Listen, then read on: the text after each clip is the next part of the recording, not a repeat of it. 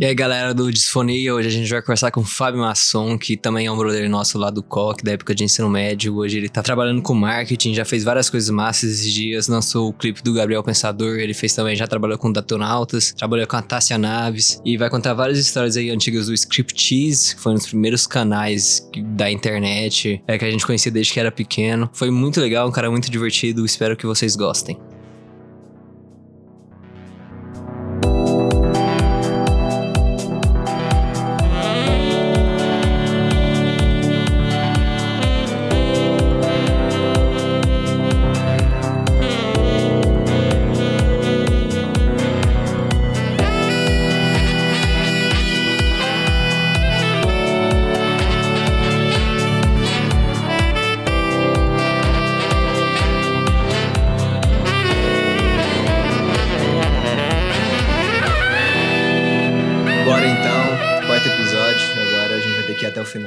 Hoje nós estamos com o Fabão. Fabão, nosso brother do ensino médio, estudou comigo, estudou com o Biloquinha. Salve, galera! Grande Fabão, Fábio Masson, e nós vai trocar uma ideia hoje sobre os vídeos de Uberlândia, o, o grande canal Script Cheese, que fez, fez a Essa história. e é isso aí. Pô, muito obrigado, Fabão. Valeu por ter animado vir aí. Tamo que junto. Isso. Muito bom ter você aqui, velho. Prazerão. Me sinto honrado pelo convite pessoas que eu gosto muito, tava com saudade de confraternizar. E é isso, vamos contar essas histórias bizarras aí. Eu tô trabalhando com audiovisual praticamente desde moleque e as coisas foram acontecendo assim. Então acho que vai ter muita história massa para contar e desdobramentos disso, como é que foi, né? Massa. Isso aí. Então, Fabão, hoje vocês estão com a Seven, né? Explica tipo assim, o que, que vocês fazem, e aí a gente já vai de como começou e já tem relação com tudo que a gente vai falar, né? Legal. Então, a Seven hoje é uma agência especializada em criação de conteúdo. Então, o nosso foco é sempre engajar, seja do setor que for, o cliente, engajar a marca dele com histórias legais. Então, para isso, a gente acaba utilizando campanha de rede social, criação de vídeos, criação de site. A gente hoje se posiciona como 360, né? Então, a gente pega um cliente e tenta posicionar ele em todas as plataformas do marketing marketing digital, seja no YouTube, seja no Facebook, no Instagram, no Twitter. Cada cliente ele tem uma necessidade. Hoje a gente atende clientes da área médica, clientes do agronegócio, artistas. E, tipo, acaba que hoje a gente tem 25 clientes. E cada cliente acaba tendo um, um, nicho, né? E criar conteúdo é você pesquisar sobre tudo e principalmente saber o que, que as pessoas daquele nicho estão pesquisando para a gente conseguir criar o melhor conteúdo possível. Porque a gente já entendeu que ninguém quer ver propaganda em rede social. Você entra no Instagram, você quer ver foto dos seus amigos, da sua família, aí vem lá um banner. Normalmente a rejeição é alta. Mas quando você cria uma campanha que você relaciona com alguma coisa que aconteceu com o BBB, quando você utiliza um meme, quando você faz um viral, a gente já experimentou isso com os clientes. O resultado, ele vira uma bola de neve e eu acho que essa é a nossa especialidade, assim, com a área que for, a gente vai tentar fazer uma comunicação que realmente impacte, além daquela comunicação institucional, que é básica, né? Então, hoje a Seven, ela tá há seis anos no mercado dessa maneira. A gente começou sem querer, eu vou até contar essa história, mas por volta de 2013, 2014, e aí a gente criou a agência mesmo com esse nome, com esse formato, final de 2014 ali para 2015. Então a gente tá, assim, apesar de conhecer o mercado de uma forma nova, a gente também já viu muita coisa mudar, porque o marketing digital, seis anos, muita coisa muda e muda rápido. Oh, com certeza. E seus clientes são mais de Uberlândia? Cara, sim e não querendo ou não, a maioria acaba sendo, mas hoje a gente tem cliente em São Paulo, no Rio, Brasília, interior de Goiás, interior de São Paulo, porque grande parte desse trabalho a gente consegue fazer à distância, né? Então, isso também facilitou uma coisa que até na época de pandemia foi uma coisa que foi um facilitador para nossa área, porque a gente consegue criar campanha à distância, né? Então, hoje a gente tem muito cliente de fora também, mas claro, como nascemos aqui, né, a base principal acaba sendo de Uberlândia e região. Tem alguns clientes assim, quais são os maiores ou alguns clientes mais conhecidos, assim, que a gente. Exatamente, é isso que você falou, cara. Tem clientes que são mais conhecidos, né? Então é, é difícil falar maior, mas de certa forma, principalmente o, os clientes que acabam sendo digitais influencers, né? Hoje a gente que faz, já tem quatro anos já, uma cliente antiga, todas as redes sociais da Tássia Naves que acaba que tem uma relevância grande. grande então, tá ela por si só já foi uma pessoa que revolucionou a internet. Então, pra gente foi uma responsabilidade sim, sim. muito grande tocar essa revolução com ela. E a gente tem já case de sucesso. A gente fez uma websérie para ela do casamento dela, que deu muita notícia. A gente cobriu as três últimas semanas de moda de Paris, que é uma coisa que todo mundo acompanha com ela. Hoje a gente também atende a Gabi Lutai, que é uma cantora também tem uma relevância, veio da internet, né? E eu acho que é muito bacana o trabalho que ela faz, assim, por ter vindo da internet. Então, a responsabilidade também é grande de continuar tocando. O Detonautas, né? Que é um dos nossos clientes mais antigos, eles estão com a gente desde 2015 e foi um cliente que pra gente, assim, foi um divisor de águas, porque a gente foi tendo a oportunidade de criar clipes, de criar conteúdos que deram visibilidade pro nosso trabalho. Eles sempre divulgaram muito o nosso trabalho também. Então, hoje eu posso considerar que esses clientes, eles têm uma visibilidade maior. Mas, por exemplo, a gente atende Guaraná Mineiro, que é uma empresa Guaraná, que também aqui na, na, cidade tem muita relevância. A gente está atendendo também um procurador da justiça que chama Edilson Mongenor. Ele é um cara que foi promotor do caso do goleiro Bruno, do maníaco do parque. Então, ele é um promotor ele de... Não é de Berlândia, não. Não. Ele é de São Paulo. Pode crer. Ministério Cara, Público de São Paulo. Eu, eu lembro essa que... vantagem, né, de reduzir a distância. Exatamente. Uma vez eu tava no hospital, que eu te topei lá, tava no negócio do Hospital do Câncer, que é do Guaraná Mineiro. Que né? era do Guaraná Mineiro. Ah, salinha é... de brinquedo lá. Exatamente. Esse é um objetivo, por exemplo vamos descrever bem o trabalho da Seven aqui. O Nicolas presenciou.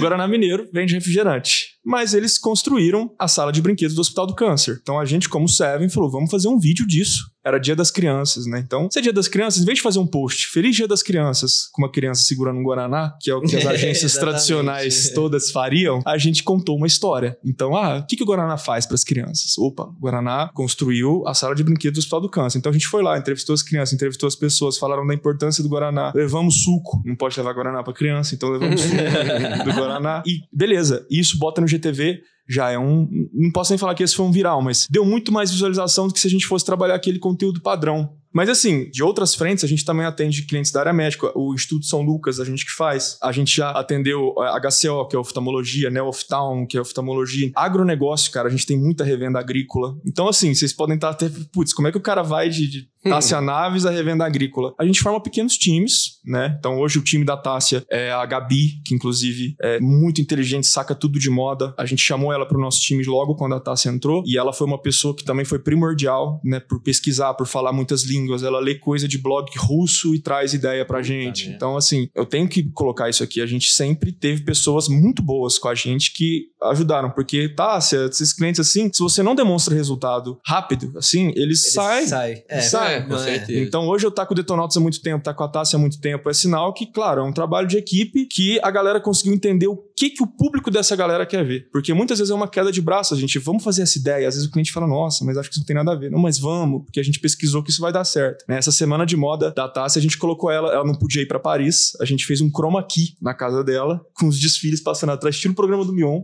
Vocês imaginam botar a Tassi nesse, nesse esquema.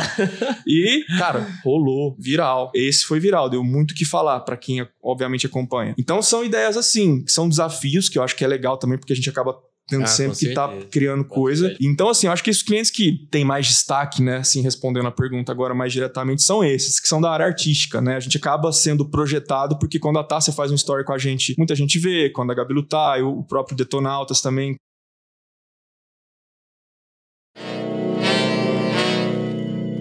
Ô, Fabão, e tipo assim, a taça é de Uberlândia? A taça Então sim. acaba que eu imagino uma proximidade maior e tal. Mas como que foi com o Detonautas, cara? Como que vocês conheceram os caras? Por que que eles chamaram vocês? E também aí depois já falar daquele clipe lá. Acho que foi o primeiro que vocês fizeram deles? O do beijo lá? O do beijo foi. O do e beijo. como que foi essa ideia? Tipo, quem teve essa ideia? Se já chegaram com vocês com um projeto? Como é que foi? Cara, o Detonautas é, é uma história longa de, de networking, assim, né? Que a gente pode contar, porque uma coisa depende da outra. Primeiro contato que a gente teve com o Tico Santa Cruz foi em 2010, por conta do canal Scriptise. Tico, ele tava querendo fazer um protesto em São Paulo, que era queimar pneus no meio da Avenida Bandeirantes.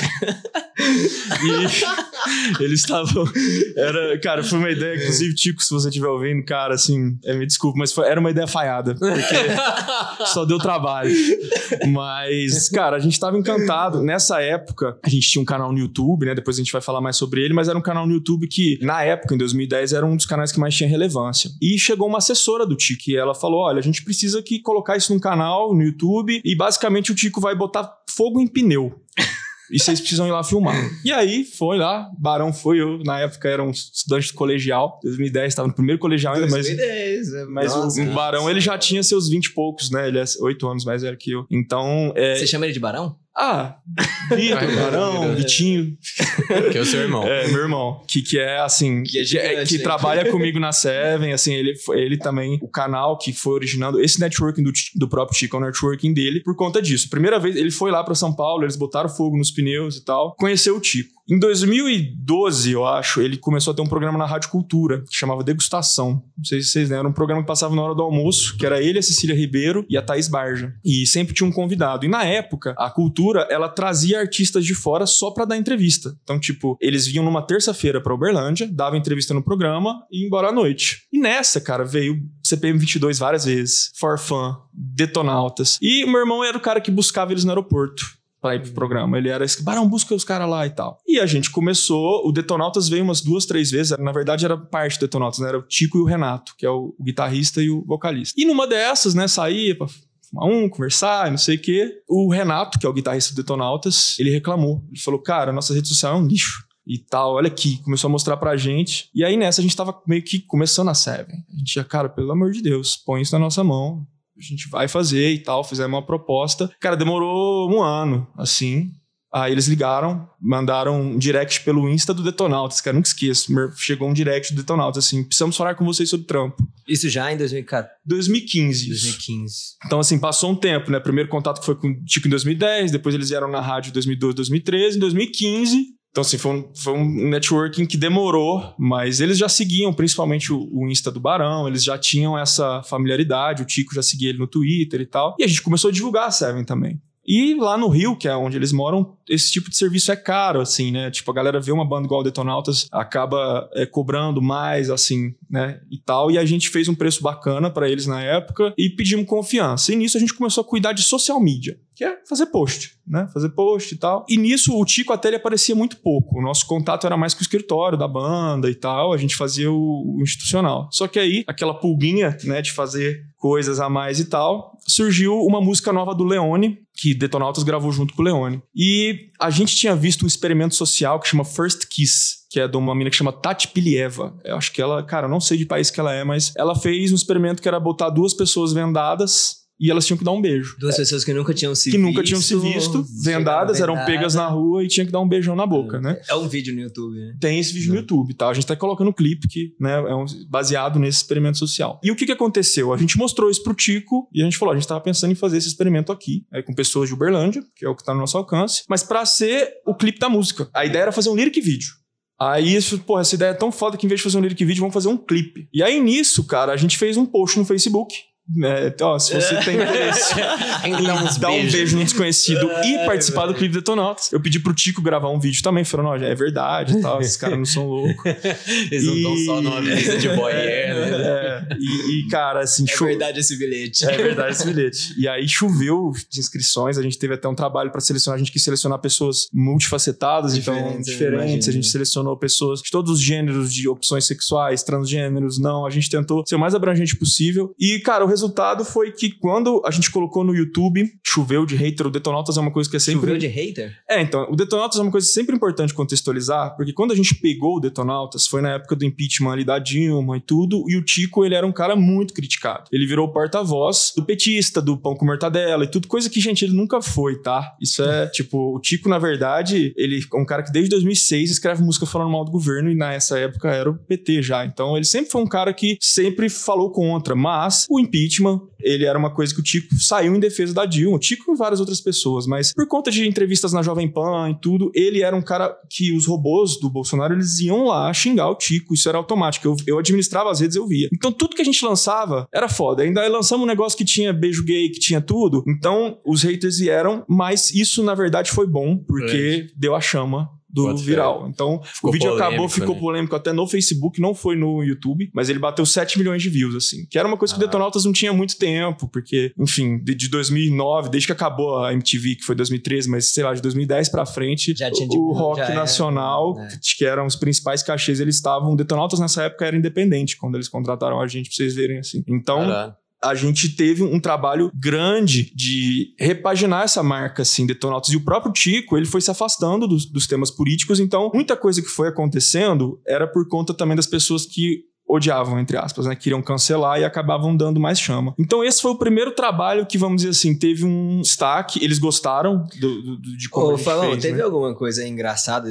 Porque quando você foi falar, eu fui pensando, tipo assim, alguma coisa que vocês não tinham previsto que rolou quando vocês foram organizar esse clipe. Sei lá, se às vezes das pessoas que vocês tinham que chamar e se rolou alguma treta, teve alguma coisa assim ou nada? Cara, o que, o que aconteceu é que não foram algumas pessoas e algumas pessoas ficaram sem par. E aí eu tive que ligar pra amigos meus. Achei que.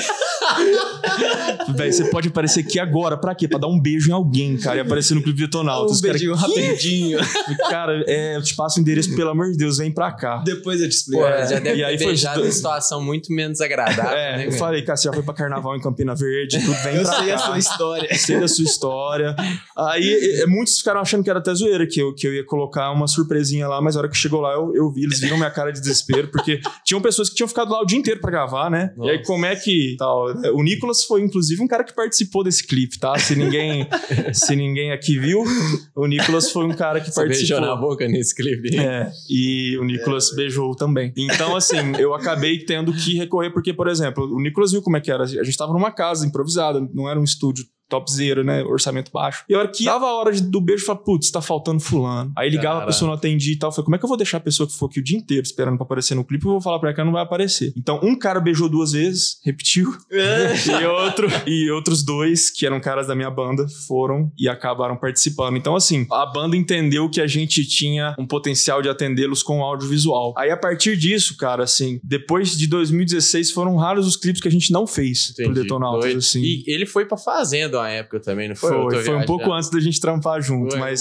Fé. Isso mas... aí deve ter dado um, tipo assim, uma afetada na imagem dele, né, velho? Também, também. É, é, posiciona bem e posiciona mal. Eu acho que até um, um, dilema que a gente tem, é o Big Brother tá trazendo isso à tona de novo, né? Tipo, o artista que já é artista, ele ter a participação dele num reality show pode ser bom, mas pode ser uma bosta. Então, no caso do Tico, ele teve uma treta que ele ficou falando Judas, Judas, que era pro. Cara, era o dado do Labela, se não me engano. Enfim, era alguém assim Caralho, assim. Que ele, é, tretou. ele pegou alguém bem também. É. e claro, zoaram, né? Ele pra caralho e tudo, mas é como eu falo, se o próprio Tico, a gente conversa muito sobre isso ele entende. Quando a gente vê que tem muito hater, é quando a gente furou a bolha. Sabe? A Fazenda, ela fura a bolha. A Fazenda, ela leva o, o Tico e o Detonautas pras pessoas que viram o Detonautas em 2003 na Malhação e depois, sabe, pessoas que não viam MTV, pessoas que só, sabe, de outro mundo, acabam reencontrando aquela figura. E isso foi legal que aconteceu num clipe que a gente fez também, que foi o Michek, que foi um clipe que a Michelle Bolsonaro processou a gente.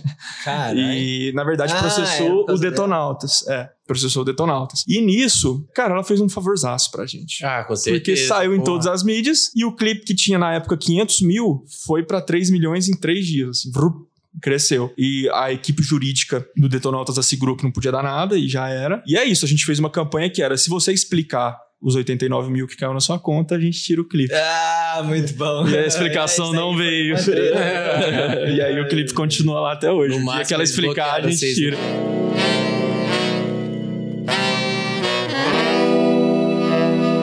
Você é muito ligado à música, né? Tem banda e tal, você sempre curtiu muito. Demais. Além de Detonata, vocês não trampa com mais alguém de música, não? Cara, a gente chegou a fazer uns trabalhos com o Pavilhão 9, que é uma banda que também tocou com Detonatas no Rock in Rio e tal. Foi uma banda que estourou faz mais um tempo, assim. E, cara, acabou que agora a gente teve a oportunidade de trampar também com o Gabriel Pensador, né? Nesse Nossa, último clipe. mesmo, velho. Não tava ligado nisso, não. Foi, foi o último que a gente lançou agora. É o clipe que chama Racismo é Burrice, que é uma Caralho, música do Gabriel. Que é uma música antiga. Que é uma é. música antiga e o Detonautas refez ela com o Gabriel agora. A gente lançou o clipe semana passada. e aí nisso a gente acabou se conhecendo. O Gabriel gostou muito do trabalho, assim. Vou te mostrar uns Você topou com o Gabriel, então? Cara, vocês não, vocês na, é, foi agora, né? Então, tipo, na pandemia, a ideia era que a gente fizesse o clipe mesmo. Assim, o Tico me procurou em janeiro pra gente gravar em março, pensando numa gravação ao vivo, né? Só que aí tudo foi piorando, piorando. E aí acabou que, cara, a gente decidiu fazer um lyric vídeo com colagens que deu uma estética legal e o Gabriel e o Tico eles ajudaram a gente a dirigir assim o clipe, a escolher cenas, tirar cenas, porque fala de racismo, os dois são brancos, então é, é uma música muito delicada que qualquer coisa que a gente colocasse ali poderia pegar mal. Então nisso o Gabriel teve uma participação grande, conheceu o nosso trabalho e foi muito bacana assim, foi, acaba que pelo Detonautas a gente acaba conhecendo outros artistas. A gente já trabalhou também por conta da Gabi Lutai para Alexa, que hoje é uma DJ que tá bem, vamos dizer assim, hypada e tal. A gente fez o media kit dela.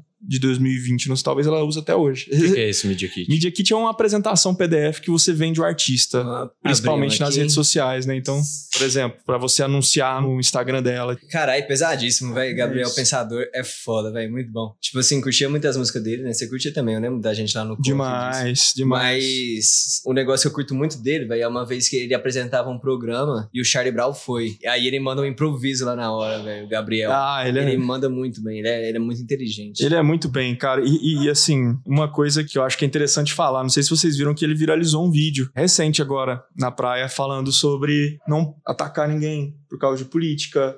É, cê, não sei se vocês chegaram a ver não esse cheguei, vídeo. Véio. Isso foi um vídeo que deu polêmica, porque o Daniel Ganjamin ficou puto. Quem ficou puto? O, o Ganjamin. Porque, basicamente, o Gabriel fala nesse. Foi, cara, isso foi uma semana antes da gente lançar o clipe e ele fez esse vídeo logo depois da gente ter conversado. E por isso que eu quero contar essa história aqui, porque. O Ganjamin participa de um clipe do Charlie Brown. Eu, eu não é. conheço ele. Ah, o Ganjamin, cara, ele é um cara fundamental, assim. Ele ajudou a produzir várias bandas grandes, o próprio Criolo. O Ganjamin também fez parte do Planet Ramp. Ele é um produtor musical, assim, muito grande. E, cara, basicamente nesse vídeo do Gabriel, ele fala: ó, não chame o amigo de gado, não chame o amigo de. Enfim. Ele colocou os dois extremos na mesma moeda, né? E, e isso pegou mal, porque, enfim, a esquerda não considera que são dois extremos iguais, né? Tem um extremo que tem um potencial fascista aí, que inclusive está no poder, e outro que não. E assim, você colocar isso na mesma medida acabou ofendendo algumas pessoas. E, cara, isso pré-lançamento do clipe. Então a gente achou que isso fosse atrapalhar, mas não. O, o negócio correu bem, é, correu bem e todo mundo entendeu que a mensagem era justamente focada no racismo. Mas, por exemplo, o Gabriel orientou que a gente tirasse todas as cenas do Bolsonaro no clipe que a gente tinha posto. A gente colocou pessoa com camiseta verde e amarela pediu para tirar também. É, então são coisas que você vê que ele não quer se envolver tanto em polêmicas quanto o Tico e o Detonautas têm mais essa facilidade. Disposição. Apesar dele ter uma música que fala Hoje eu matei o presidente. mas... É, mas é. Mas, então, quando ele lançou o CD, ele já falou assim: não, tira isso aí, não sei o que e tal. Imagina hoje, depois de é. 30, quase 30 anos. Exatamente. então é, eles vão ter esse direcionamento. Mas é muito bacana, assim, são pessoas que eu sou fã. O próprio Detonautas, eu falo isso sem ter nenhuma. Obviamente que depois que eu fiquei velho, minha cabeça abriu produção sons, mas, cara, a minha adolescência toda era CPM Detonautas e de CPM verdade. Detonautas, de verdade, eu ouvia. Dias muito. atrás e é. quando o sol se for. Quando o sol se for, outro lugar. Até outro quando lugar. o Detonautas foi. Eu fui ficando adolescente, o Detonautas lançou Retorno de Saturno, lançou CDs da banda mais evoluída. E eu lembro que o Retorno de Saturno, para mim, é uma das coisas mais legais que já surgiu no Brasil de verdade. Não é porque eu trabalho com os caras e tudo. É uma coisa que eu ouvia antes. E quando a gente começou a trabalhar, eu nem tive oportunidade de falar para eles o tanto que eu era fã. Porque pega mal. Você tá lá trabalhando, eles não gostam, cara. Eles, é, eles não gostam de pagação de pau. Eles querem que você seja um profissional. Então, também não podia ficar falando, putz, cara, vocês foram a trilha sonora da minha infância. Mas ao mesmo tempo, muito feliz de estar tá podendo opinar. E eu acho que isso impacta no resultado, porque eu, por ser um fã de Detonautas antigo, eu conseguia propor coisas que os fãs também queriam ver.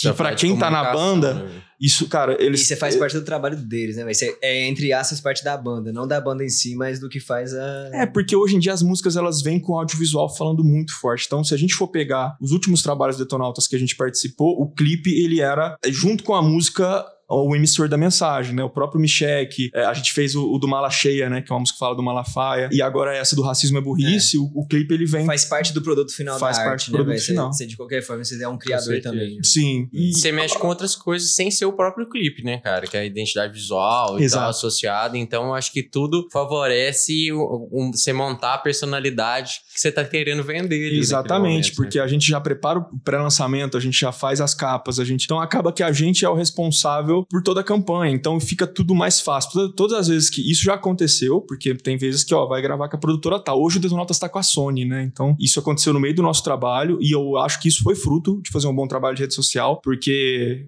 como eu falei, né? Voltando um pouco, a gente pegou Detonautas numa época que eles estavam sendo cancelados de verdade. Tipo, saíram fora de João Rock, saíram fora de Rock in Rio, saíram fora de todos os festivais que eles tocavam por conta de política. Os produtores não queriam que alguém vaiasse nenhuma banda. E teria um Entendi. grupo lá que ia vaiar o Detonautas por causa do Tico e tal. E, cara, de 2017, 2018 pra frente, eles voltaram a ser chamados de novo. Então, em 2019, eles fizeram Rock in Rio. O show no Rock in Rio foi muito foda. Eu não pude, mas meu irmão foi com eles e, enfim, também presenciou esses bastidores, que eu acho que é uma escola, né? Mas nisso, acabou o show praticamente uma semana depois, eles assinaram com a Sony. Então, assim, a banda voltar a estar tá nos festivais grandes, a, a não ser só atacado e tudo, foi uma coisa que fez o Detonautas também voltar a ter uma gravadora. E isso, de certa forma, é um posicionamento de marca que a gente ajudou a construir, né? E que, claro, a banda teve que fazer muito, né? Teve que abrir mão Sim, de algumas coisas e tal. Mas, mas é, é isso. É bom participar desse processo Sim. aí, né, cara? Sim. Pô, velho, um negócio que é muito da hora você entrar em contato com essas coisas, assim, que vão além da, sei lá, às vezes a nossa cabeça uberlandense aqui, é que você também é obrigado a se reinventar, né, cara? Porque eu imagino Sim. que pra você cobrir um evento de Paris aí em chroma key, fazer clipe de um cara que tá tocando Rock in Rio, você entra em contato com a realidade também, que você fala, caralho, não tava tão ligado assim, acho que eu preciso dar uma corrida atrás Sim. e reinventar, né, cara? A gente, a gente aprendeu muito trabalhando, cara. É, bota é, E isso é uma coisa que, às vezes, ter que apresentar uma coisa legal num curto prazo, num baixo orçamento, porque o desafio pra gente sempre veio assim, por a gente ser uma agência pequena, a gente não é com certeza o grupo de comunicação que, por exemplo, a Tássia, o Detonados fala, não, vamos investir muita grana, porque, sabe, eles iam meio que testando a gente também. Então a gente sempre tinha o desafio de ir fazendo as coisas de acordo com o orçamento que a gente tinha, de acordo com a realidade, o prazo sempre apertado. E, cara, assim, muita pressão às vezes, mas ao mesmo tempo a gente vai e acredita nas nossas referências. A gente defende e vamos até o fim para defender uma ideia. E quando a gente é vencido, a gente. Aí é fácil. Então o que, que vocês querem fazer? Ah, é isso, então beleza. A gente vai e faz o trabalho técnico, né? Que é resolver, mas a gente sempre tenta vir com uma coisa é, igual a questão do chroma key, a princípio não foi tão bem vista. É, aí depois essa ideia foi evoluindo, né? Então muitas vezes é isso também, é você brigar por uma referência boa. E eu acho que é, acontece quando você faz um trem diferente, rola uma indisposição inicial assim, sim, né, cara? Sim. Acho que você que lida com imagem, com rede social, que é um ambiente que é, é tão fácil você aprovar ou reprovar alguma coisa, tipo assim, like, é. bloqueia, silencia. O julgamento é muito na hora. É né? muito facilitado. Muito. E você vai criando a partir de suas curtidas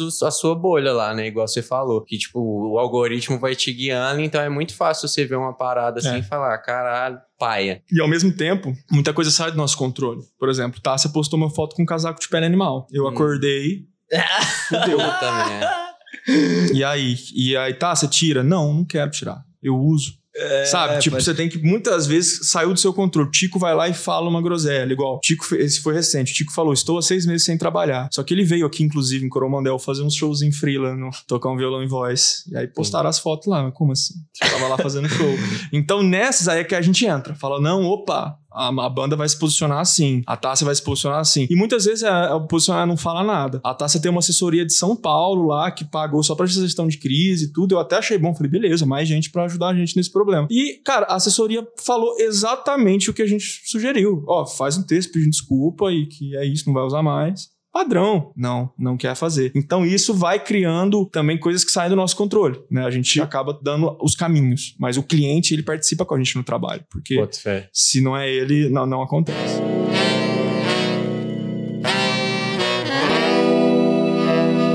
Isso aí deve ser um negócio muito difícil, cara, que é, é de lidar com um negócio tão subjetivo quanto é estética, o jeito que a pessoa quer se apresentar, a personalidade dela lá, né? Porque, sei Sim. lá, eu e o Nicolas, que a gente é médico, mano, chega um paciente e fala assim: ah, eu quero, sei lá, uma tomografia porque eu tô com uma coceirinha aqui. A gente só fala, mano. Não, não vai, rolar. rolar. A gente tem sabe. uma coisa bem é, técnica e meio que preto no branco, entre aspas. Tipo, bem, você não precisa de uma tomografia, a gente sabe que não precisa. Pronto. Agora, nesse caso aí de, de julgamento pessoal, é muito assim: tem gente que acha certo, tem gente que acha errado. Exatamente. É, 50% do Sim, do é. que vê a Tassi vai achar legal, vai achar Exato. super bonito, é. o resto vai achar bosta. Até porque é o, o, negócio que vocês estão mexendo é opinião pública, né, cara? Cara, bom, eu tava pensando quando você tá falando, velho. Com coisa das redes sociais dos últimos anos, meio que assim, é aquele negócio de eles sempre vão falar alguma coisa, então não importa o que o Tico faça ou qualquer pessoa faça, vai ter gente que vai achar ruim ele Sim. não se posicionar Sim. Tem gente que vai achar ruim ele se posicionar de qualquer lado. É, É isso, acaba que sempre vai ter algum ataque, né, velho? Sempre. O que a gente percebe às vezes é que quando o ataque vem demais. Então, por exemplo, até outro exemplo da Tássia, que foi quando ela fez um vídeo reclamando que o passaporte dela tava muito cheio, e que não tava cabendo mais carimbo. Perrengue chique. Perrengue chique, cara. Isso também tomou uma proporção de ódio muito grande. E que, cara, é muito difícil consertar isso. E ao mesmo tempo, o que a galera vai fazer com a mensagem não depende dela, não depende da gente. Eu acho que isso por exemplo, pro Detonautas, isso várias vezes foi bom. Quando as pessoas mais xingaram o Detonautas, é quando o Detonautas mais crescia também. A própria Tássia também, eu acho que quando essas pessoas voltam a falar dela, as pessoas lembram dela. Então, a mídia hoje na internet é muito isso. Agora, óbvio, não pode acontecer igual aconteceu com a Carol Conká. Assim, né? Aí você chega num nível que a gente até ficou vendo, falando, o que, que a agência dela vai fazer se ela tiver agência, né? Porque terá que ser uma grande. E aparentemente é- foi sumir. Né? E que eu não julgo essa estratégia, eu acho que A galera acho que é vai isso. aparecendo outras É coisas e a gente rápido, esquece, é. né, é, velho? Tem some. é. Isso é uma boa estratégia, às vezes, quando Ô, passa Fabão, conta. E, tipo assim, agora vocês estão com a série, fazendo esses trampos aí que nós falou. Como que foi que começou e tem a ver com scriptease, né? Como é Tem. que foi essa história aí? Conta, conta do scriptease, às vezes É. tem gente que não sabe, né? Eu acho, cara, porque o scriptease acabou que já saiu um pouco da lembrança, mas tudo, a, a Seven, ela é uma, um acontecimento. A gente não planejou certamente criar uma agência de comunicação digital. O que foi planejado foi a criação de um canal no YouTube, que é o Scriptease, que foi o Barão, meu irmão, né, que começou em 2008, 2009. Então era uma época que não tinha YouTube. O YouTube era realmente tudo mato. Só os vídeos de bêbado. Era. Adorava. Eram coisas, vamos dizer assim, tinha pouco conteúdo lá. E a princípio os vídeos eram apenas com temas publicitários, né? Então a gente prestava serviço para uma agência que queria falar de temas publicitários e o Scriptease ele era sobre isso. Teve em 2009, final de 2009, a gente fez uma paródia do Atividade Paranormal, que era um filme que o cara gravava só com as câmeras da casa, assim e tal. E, e a gente refez com coisas bizarras acontecendo. Enfim, é um vídeo bem legal esse, mas a gente re- retratou o que aconteceu no filme de uma forma esdrúxula. Aí esse viralizou. Viralizou que eu falo em 2010 é ter 100 mil views, mas que pra gente era inacreditável, assim, ter 100 mil views. Então o ritmo do canal foi mudando, pessoas novas foram chegando, veio Otávio, veio Mari, o time foi ficando maior, os vídeos começaram a ir mais pro lado do humor do que pro lado de publicidade. E em 2011 a gente entrou pra um quadro da MTV que chama Fiz MTV, que é, eu acho que era o Scriptease, o PC Siqueira e o Felipe Neto. Eram os três que Caralho, passavam. velho. Olha, olha isso. Eram os três, cara. De Minas, a gente era meio que a representação, assim, né? Só que aí durou um ano só, e na verdade a gente só mandava os vídeos, a MTV repassava, assim, não, não tinha, vamos dizer E assim, vocês entraram uma, lá uma produção com, da? Um MTV. vínculo. tipo. concurso ou com... Não, cara. network, É, eu né? fiz MTV, eles abriram, eu acho, aí ma- mandou, tipo, todo mundo que tava na internet mandou, e aí passava em sequência. Era de começar, eu fiz MTV, aí era um vídeo do PC, aí um vídeo do script, sei lá, um- eu não lembro qual que era o terceiro, tá? Eu, eu acho que era o, o, o do Felipe, mas enfim. E aí nisso começou a ter uma projeçãozinha. Ok, mas a própria internet dava mais projeção, assim, eu lembro que, que era legal. Só que o Scriptease, ele não dava grana, assim, é- apesar de teve um outro vídeo que a gente fez, que foi os quatro acordes, que a gente tocou várias músicas Ah, em quatro acordes, é né? E esse vídeo foi parar no Domingo Legal, na época também, como o vídeo que mais bombou na internet. Começou a ter umas coisas assim. Só que ao mesmo tempo, Esses vídeos vocês fizeram dos australianos? Porque eu lembro de um dos australianos que tava. Esse pá foi antes, velho. Eu lembro do seu irmão tocando violão nesse vídeo aí. Esse vídeo. Sim, esse vídeo é muito Ah, antigo, esse vídeo é estourou. muito antigo, Exatamente, é isso. Era meu irmão e um brother, o Marco Paulo, que fez no, no violão os acordes, e eles, a gente gravou em vários lugares, assim, da cidade. Ficou um vídeo engraçado. Esse vídeo bombou muito, assim, muito. E, ao mesmo tempo, não vinha. Vinha só bolas na trave. Tipo, a reunião com o produtor da Multishow. Aí reunia, então, aí sumia. Reunião com... A gente sempre tinha a esperança de Estourar. é, de, de, de, de- cara, né? exatamente, de viver de criando vídeos, assim, era um sonho que a gente começou a ver que tava pra ah, chegar. É, isso é bom. De, de profissionalizar, né? Então vocês não ganhavam grana, né? Não, cara, né? isso pelo contrário, a né? gente perdia muita grana e muito tempo também, que eu acho que era uma coisa que prejudicava. Então, os canais que cresciam muito eram canais que tinham vídeo todo dia, tal hora certinho. A gente nunca mantinha isso. Era, é uma zoeira que tem muito no Scriptease, a galera falando até ano que vem. Porque toda vez que saía um vídeo, a galera falava até ano que vem. Porque não tinha periodicidade nenhuma. Os views do canal foram caindo, a nossa criatividade também, e ao mesmo tempo, o que começou a acontecer? As pessoas, empresas chegavam e falavam: Ah, vocês são lá os meninos do canal, né? Então, eu tô com uma empresa que eu precisava fazer não sei o quê. E aí começaram a pedir dicas, ajudas, queriam pagar e tal. Agências de Uberlândia. A gente recebia muita ligação das próprias agências de publicidade de Uberlândia que queriam gravar com o Scriptease. Então, por exemplo, Guaraná Mineiro hoje é meu cliente, mas Guaraná Mineiro foi o primeiro cliente do Scriptease. Hum. que a gente foi lá gravar um vídeo público pro Guaraná. E até no início tinha mais esse cunho publicitário, do que deve tinha ter facilitado. publicitário, né? exatamente. Mas os publicitários não eram tão engraçados, então... E aí começaram a surgir quadros, vamos dizer assim, fixos. Por exemplo, Coincidência da Música, que era um quadro só do meu irmão. Música, lembro demais. E esses quadros ah, foram quadros que acabavam dando sustentação pro canal. Mas aí começou a cair muito a frequência e esses clientes começaram a pedir ajuda. A gente resolveu, então, criar a Seven, né? Que seria um ambiente de criar conteúdos para empresa. Ô, oh, velho, acabou de me surgir aqui. Por que Seven? É Neves ao contrário, que é o nosso ah, sobrenome. É, o sobrenome. ah, é um dos ser. sobrenomes, né? Famação da Rocha Neves. E aí...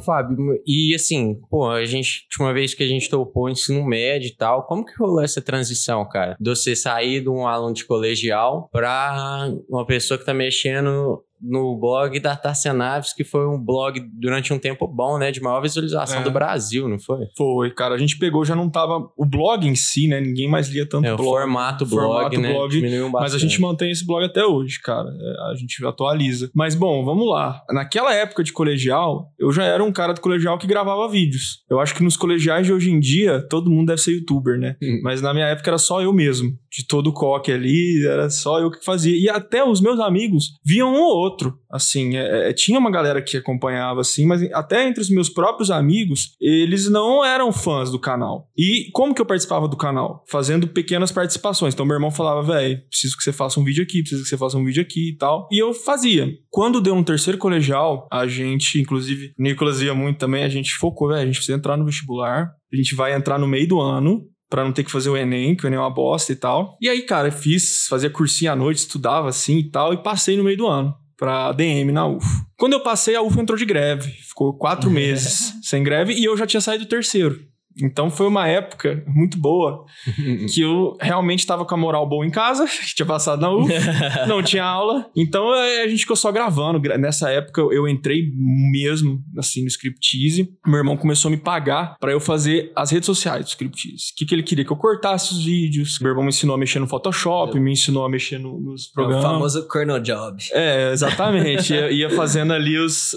atualizando. E, cara, nisso a gente conseguiu fazer a página do Facebook do Scriptise ser aquelas páginas de vídeo de humor. A gente postava de uma em uma hora um vídeo que não era só nosso. Vídeo de humor. E a página foi crescendo, crescendo. E eu botei na minha cabeça que eu queria trampar uh, alguma coisa e tal. E falei, cara, vou trampar no shopping. Saí no shopping, entregando currículo e virei vendedor de uma loja. Tinha 17 anos, assim. Foi quando eu comecei a trabalhar de vendedor de loja, era uma loja de óculos. E aí eu comecei a sofrer, assim, né? Porque trabalhar em shopping é foda. Até foi a primeira vez que eu comecei a me ver meio depressivo, assim. Porque, cara, minha vida antes disso, era Disneylândia, porque eu tava no colegial, numa fase boa de colegial, estudando, os menininhas, os brothers, eu não tinha grandes problemas, né? E de repente eu tava trabalhando sábado das 10 às 10, tomando esculacho de cliente e tudo, né? Não aguentava nem tomar esculacho da Janira, assim, de repente tinha que tomar esculacho de cliente que eu nunca vi na minha vida, cara. E aí, nisso, começou as aulas na UFO. E aí, primeiro período de, de ADM, cara, já tem cálculo. Aí eu comecei a me fuder, cara. Assim, tomei na primeiro período, eu tomei quatro pau, assim. Mas eu tava trabalhando no shopping, tava gravando Scriptis, Scriptis ainda tava ativo. Aí, cara, eu aguentei sete meses, assim. Quando eu fui começar começar meu segundo período na UFO, eu falei, ó, não dá pra eu continuar trampando mais no shopping. E continuei atualizando as redes sociais do, do Scriptease. E aí nisso, cara, minha cunhada, a irmã da minha namorada, tinha uma loja de roupa em Catalão. E falou, cara, cuida aí, você sabe dessas coisas de Facebook, Instagram, cuida pra mim e eu vou te pagar 600 reais por mês. E eu ganhava, tipo, mil no shopping. Eu falei, beleza, vou trabalhar de casa, vou ganhar menos, mas, né, ótimo. Aí comecei. Nisso, cara, veio um político, chama Arnaldo, até acabou virando deputado, pediu pra gente cuidar do Facebook dele na campanha. E aí meu irmão entrou. E aí, cara, passou dois meses, o Isaac Cabeleireiros, uma loja do Isaac, pediu pra gente cuidar do. A gente trocava até em corte, cara, assim. E aí já tinham três clientes. é, no começo, sim. E às vezes passava, porque é caro pra caralho um corte lá. E às vezes a gente ainda pagava ainda pra, pra cortar depois, né? Porque ia meu pai, ia meu irmão, ia eu, aí fazia uma barboterapia lá, 500 conto. aí já, já, a gente já tomava era ré. Quando juntou esses três clientes, aí a gente criou uma outra empresa que chamava Gico, na época, que era com o Bruno, que é do Scriptist também, que ele é um diretor de arte bom, assim e tal. A gente montou uma equipe que era meu irmão e o Bruno fazendo arte e eu postando, né? Eu postando. Passou dois meses, o Gabriel Araújo, lembra do Gabriel Princesa? Ah, lembro, é do Coque também. Do Coque também. Ele fazia DM comigo, ele já era um cara, ele falou, cara, essa empresa sua vai dar certo, deixa eu te ajudar. Aí eu paguei 500 reais por mês pra ele e ele me ajudava. Postava e tal. Ele foi o primeiro contratado da Seven, cara. Gabrielzão, princesa.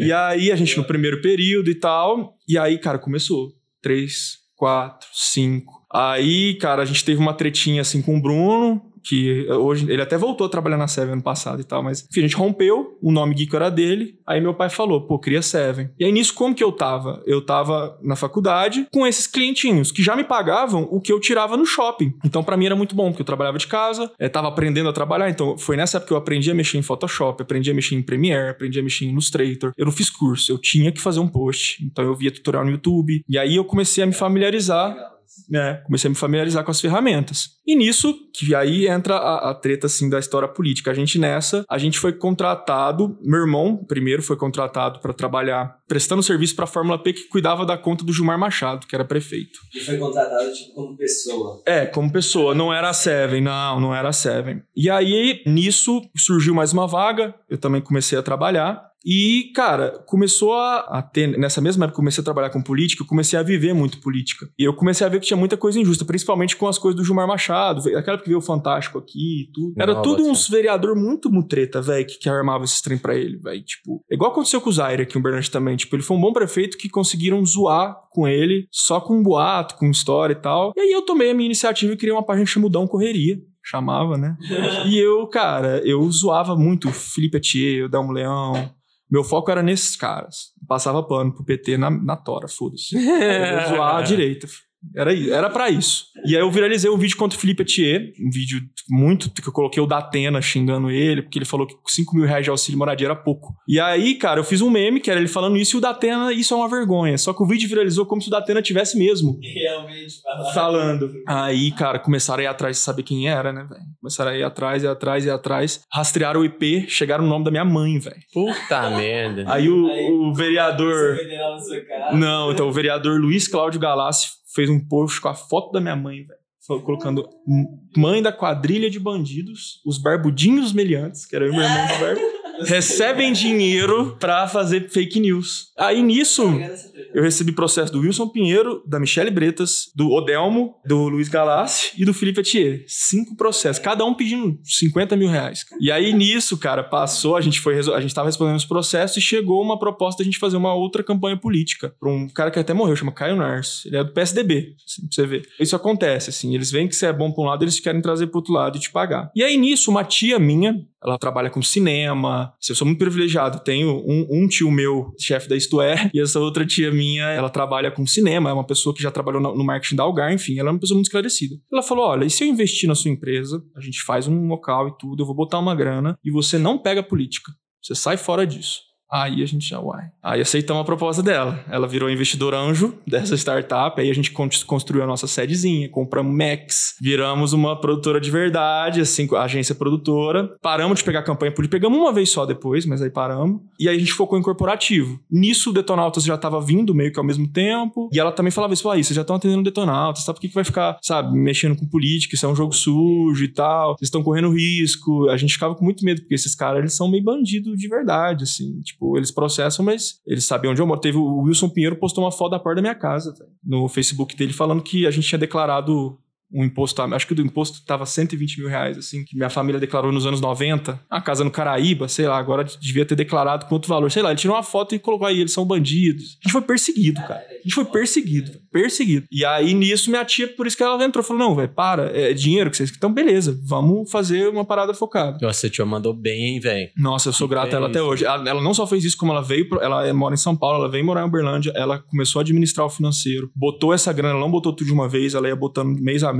A gente contratou dei uma assessoria. Eu era muito moleque, eu tinha 19 anos, então eu queria era xingar político mesmo, não tava nem aí, cara. E ela falou: não, você pode. E aí nisso, meu pai e minha mãe são publicitários, cada um numa área. Passou um tempo, meu pai e minha mãe entraram pra agência como contratados, assim. E com os 22, 23 anos, essa agência ela era a fonte de renda de toda a minha família. Hoje todo mundo depende: meu pai, minha mãe, eu meu irmão. É, ninguém mais trabalha fora. Então acabou virando uma responsabilidade muito grande para mim, pro meu irmão, porque agora é o ganha-pão geral. Meu irmão ainda teve filho. Então é muita gente dependendo. Então a gente começou a realmente se estruturar. Eu ainda cursando administração, comecei a, a me dedicar mais à empresa do que ao curso. Então, acabou que eu tive que fazer escolhas na minha vida em determinados momentos que foram cruciais. Então, assim, até pra gente resumir, né? Uma coisa começou no canal no YouTube, as coisas foram acontecendo de uma forma até culminar nessa responsa grande que virou até hoje, assim. Então, acaba que é, é uma questão de eu não posso mais hoje ter opção de não trabalhar na Seven, porque muita gente que tá dependendo, inclusive meus pais, a aposentadoria dos meus pais, assim, tá nisso agora. Meus pais sempre trabalharam, sempre, a gente nunca, tipo, viveu de renda, apesar de eu sempre estudar em escola boa, sempre ter. Era porque meu pai foi diretor de marketing da Algar por seis anos, minha mãe trabalhou também, então ele tinha, eram todos assalariados, né? E aí quando eles começaram a sair do mercado, porque publicitário vence, cara, assim, se você não é muito foda, eles começam a pegar gente nova, né? Isso aconteceu com meus pais. Minha mãe começou a ser sacada do mercado, meu pai também. A gente falou, foda-se, agora a gente tem nossa agência, minha mãe é redatora fudida,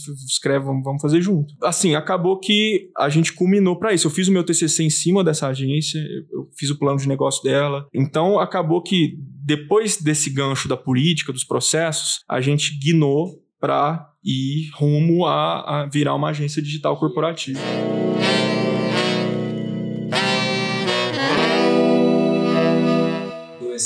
Expertise. Então, sua família já era uma família já muito ligada a marketing. Sim. Não só seu pai e sua mãe, mas. Tio, tio jornalista, exatamente. E, véi, tipo assim, eu lembro que na época do ensino médio, né, existia o Scriptease, que a gente conhecia, que era principalmente o seu irmão. Seu irmão Sim, a, ele, a cara. Exato. E você entrou por causa dele, de certa forma. Com certeza. Com certeza. É, e como que ele entrou? Já, já tinha a ver com seu pai e sua mãe? Ou é um negócio que ele tirou da cabeça dele? É? Cara, e vamos voltar mais um pouco, então, 2007. não sei se você vai lembrar disso, cara, talvez você não lembre. Meu irmão foi convidado para apresentar um programa de entrevista no canal 15, que chamava Um Quarto. E era um programa de entrevista, que era um quarto. Tipo 15 minutos. Tipo 15 minutos. Inclusive, isso deu uma treta. Porque era exatamente igual 15 minutos mesmo. E a gente fez antes que 15 minutos. E nisso levava é, pessoas locais. Era um programa de entrevista, passava no canal 15. Aí depois, 2008, 2009, meu irmão começou a fazer stand-up também, junto com o Rogério Morgado, que hoje tá famoso, mas na época também é, ele conhecia Não, o Vitor Amar. Mas como que começou? Como que ele, que ele arrumou esse trampo de entrevista do, um quarto. Cara, ele sempre foi muito caricato. E um amigo dele era o produtor desse programa e quis botar ele para apresentar, cara. Foi, ele chamou, você quer apresentar um programa? E, e, é o Marco Paulo, né? Que é aquele cara que toca violão nos quatro é, acordes. É, é aquele cara. Ele que foi o primeiro a chamar meu irmão. Ele era o produtor desse programa. Então, ele começou a ser esse cara que fazia entrevistas. Quando esse programa de entrevistas foi pra Band, foi com o nome que chamava Plano B, que era. passava só uma vez. Esse quarto é uma entrevista com o CPM, né? Cara, tem muita gente famosa. Tem. Não, cara, tem... é porque ele cobriu o Triângulo Music. Ele entrevistou o Chorão, uhum. bicho. Chorão. Nossa tem isso, tem Champion lá. Então, assim, tem muita coisa boa, mas era um programa local. Uma agência uma agência de publicidade comum, hoje em dia ela fechou e tal, mas ela falou assim, teve a sacada de colocar o meu irmão, que já era o cara desse programa de entrevistas, para fazer vídeos de publicidade para essa plataforma nova que ninguém conhecia, que era o YouTube. Só que assim, depois desse start, a gente mudou muito a ideia inicial do cara, né? A gente começou a fazer vídeos mais com a pegada de humor, e meu irmão já fazia stand-up antes, então ele era já tido como um humorista, ele apresentava shows, ele era um cara já da mídia local. E aí nisso ele foi projetado por um cara da mídia nacional, porque os quadros que estavam com a cara dele, com da música, os quatro acordes tudo, eram quadros famosos. Eu lembro várias vezes, cara, eu tá em principalmente aeroporto. Meu irmão, velho, gente pedindo pra tirar foto. Isso era normal. Era normal, a gente não estranhava. Tipo, a gente tava no aeroporto, ah, deixa eu tirar uma foto com você, Barão. Tirava, sabe? Não era uma coisa tipo, hoje alguém pediu pra tirar foto. Teve uma vez que a gente foi num festival que chama Summer Break, era o Incubus que ia tocar, eu acho que a gente queria ver. E meu irmão foi parado várias vezes nesse festival, a gente ficou de cara. Isso o Scriptease enfim, já tinha uma projeção legal, já passava na MTV. Então, São Paulo já conheceu a cara. E como eu falei, assim, a gente tem print de Whindersson Nunes comentando nos vídeos, a gente tem print de canal Nostalgia. O próprio Felipe Neto era um cara que meu irmão tinha no MSN, eles conversavam no MSN. Ah, então, assim, cara, quem começou na net conhece o Scriptise e é por isso que depois de cinco anos parados, anuncio aqui em primeira mão que a gente vai voltar porque hoje eu, como uma agência digital, eu vejo o tamanho da oportunidade que a gente jogou fora, porque hoje eu faço canal no YouTube para as outras pessoas. Eu peguei o canal do YouTube Detonautas com menos inscritos que a gente tinha no Scriptease. O canal da Taça tinha menos inscritos que a gente tinha no Scriptease. Então isso me deixava muito assim, putz, cara, por que, que a gente vai ficar fazendo isso pros outros é, e pra gente mesmo a gente não vai gravar? Então isso foi um processo que demorou até a gente entender. Eu acho que eu vou conseguir vender melhor a Seven com um canal ativo, produzindo meu conteúdo. E, então, assim, as coisas são muito ligadas. Acaba que a minha carreira profissional, Fábio, que a princípio era para ser um estudante de administração, que ia trabalhar no shopping, que ia trabalhar em algum lugar, eu comecei a ser abordado para pessoas, ó, cuida do meu Insta, cuida do meu Face, você já faz. E muitas vezes eu falava, é, eu faço, mas eu falava, caralho, não faço.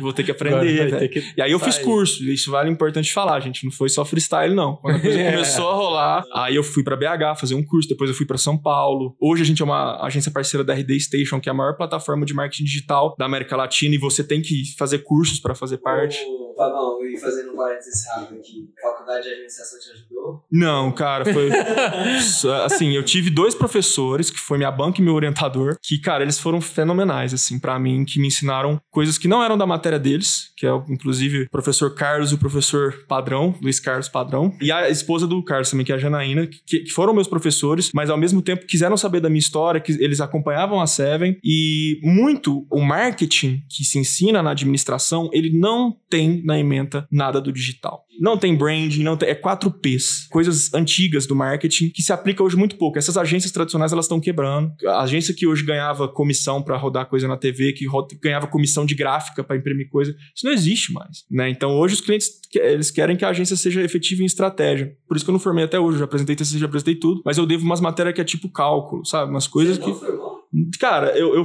Mas você vai formar ainda? Ou tem mais Não, eu vou, eu tô até matriculado, cara, tudo. Só que o que que acontece? Eu devo duas matérias de matemática fodida, assim.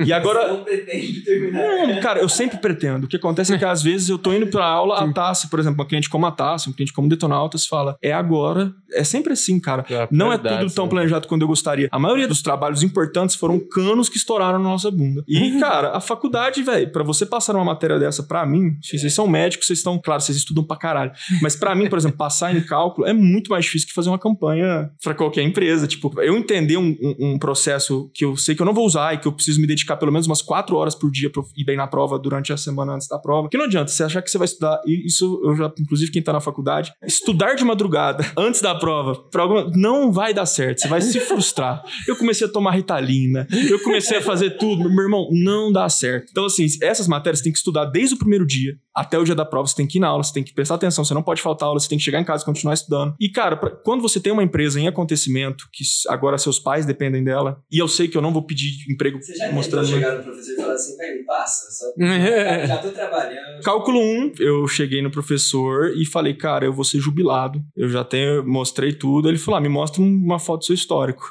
Aí eu mandei em anexo e ele me deu um trabalho e eu passei, assim. Mas vários professores, eu sempre tento explicar a história e alguns viraram até meus amigos. Outros, por exemplo, pra vocês terem noção, um professor de marketing da UFO, ele me reprovou em marketing. E ele me reprovou, a, minha, a prova final era um artigo sobre miopia em marketing. E meu pai, cara, ele é um publicitário fudido. Eu fiz esse artigo junto com meu pai, cara. Precisava de 23 passar, ele me deu 20. assim. E aí eu fui questionar ele. Eu falei, caralho, eu fiz isso aqui com. Ele, ele conhece meu pai.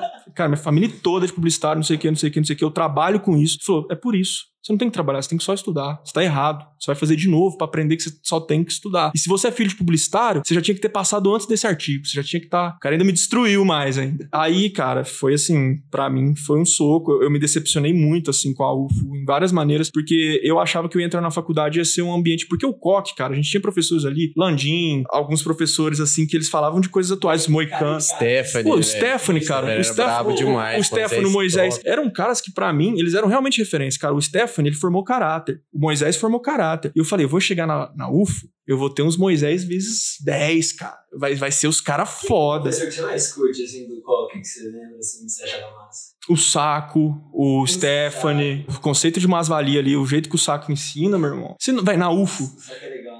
Cara, eu, eu nunca tive professor, só esses três que eu citei. De resto, cara, nenhum professor foi tão bom quanto os meus professores do ensino médio, cara. Então, assim, é, eram professores que eu realmente admirava. Uma aula do Stefano, no terceiro colegial, eu já afastava. Eu falava, não, velho, deixa o cara vai, o cara vai dar palestra aqui, Hum. peraí. né, vamos sacar que eu quero passar bem em redação e tal. E, cara, realmente, minha nota em redação foi muito boa. Minha nota em inglês foi muito boa, que aquele pimenta de professor de inglês Cara, era o cara bom, mais pica que tinha. muito Então, assim, eu falei, cara, eu vou chegar na UF, vai ser a elite da administração e tudo, eu vou focar no que eu curto, que é marketing e tal. Cara, foi o contrário. Eu tive que estudar muita matemática, eu tive que é, estudar muita coisa, tipo, sistema de produção, por exemplo. Eu tenho três matérias que, essas eu já passei, mas que eu preciso, é, uma empresa que produz mil sacos de arroz, eu preciso calcular o que, que o cara precisa pôr na máquina dele para produzir isso. Tipo, sistema de produção que, o negócio que é exige interessante tempo, não é pra você. interessante, mas ao mesmo tempo, porra, passei na federal, preciso pegar esse diploma, né, velho? Já tô quase pronto, não vou pegar.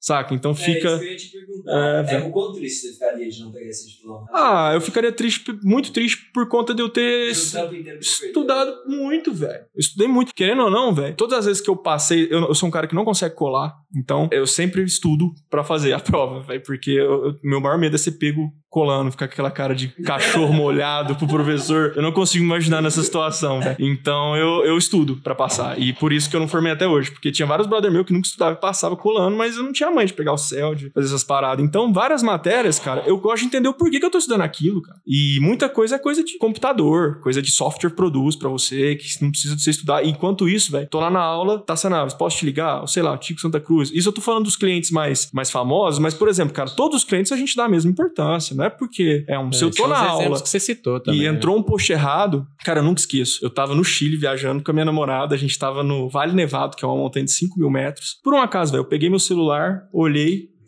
a internet pegou, eu abri o Instagram, eu vi o Instagram do Detonautas com o post do Labelle, que era um salão de beleza. A Tá pessoa que merda. trabalhava pra mim trocou as contas e postou errado. Nossa. E eu lá de cima da montanha eu vi, cara. Comecei a, comecei a gritar lá. Minha namorada, o que que tá acontecendo? Eu, ah, ah. E aí já, já, já surtei. Então, velho, toda hora é trampo. Se eu pegar um celular aqui, eu, eu vou ver alguma conta, eu vou ter que fazer alguma coisa. Então, assim, até o fator psicológico é uma coisa que você começa a ter que controlar, porque marketing digital é tudo na hora, os clientes, eles não querem saber. E qualquer erro, cara, é crucial. As pessoas, por exemplo, erro de português na parte de detonautas, às vezes acontece. A galera sempre corrige nos comentários. É muito constrangedor, né? Nossa. Muito constrangedor. Ô, e isso acontece. E é um negócio muito dinâmico, né, velho? Tá É, velho. Ah, você tem que fazer 10 legendas por dia, velho. Eu vou brigar com a menina porque ela errou um hífen do negócio lá. É, é- É, sabe, é foda, também. Foda, então, foda. é sempre, assim, uma situação delicada.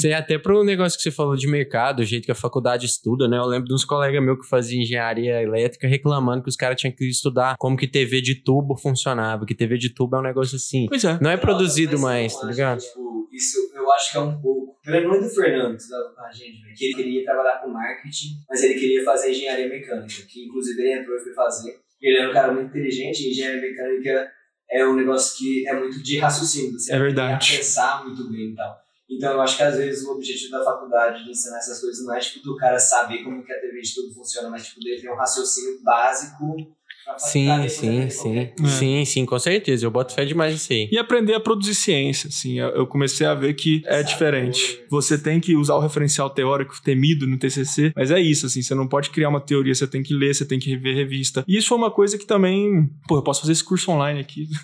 você está sempre querendo... Você nunca quer ler um artigo, porra. Cara, mas hoje em dia é muito esse negócio de curso online também. De tudo, Nossa, cara. é bom De- demais. É bom, facilita. Você pega, sei lá, o curso de Harvard, você pode É. fazer curso de. o da USP até. Muito E, fácil. e lá, e lá na UFO, cara, assim, eles estão atrasados com isso, mas tudo bem. Eu acho que o ambiente acadêmico me ensinou muito. Não falo o curso de administração, mas frequentar a UFO, frequentar, entender a política do campus, E é viver o campus do- é bom. do- Ah, velho, a universidade tem existência própria lá. É, não, exatamente. Bizarro, As coisas mano. acontecem de uma forma. O coque é, cria- cria-se uma bolha. bolinha, Cria-se uma bolha, né? Tanto é que muita gente entrava na UF, eu via, tipo, ah, eu sou o fulano do NASA.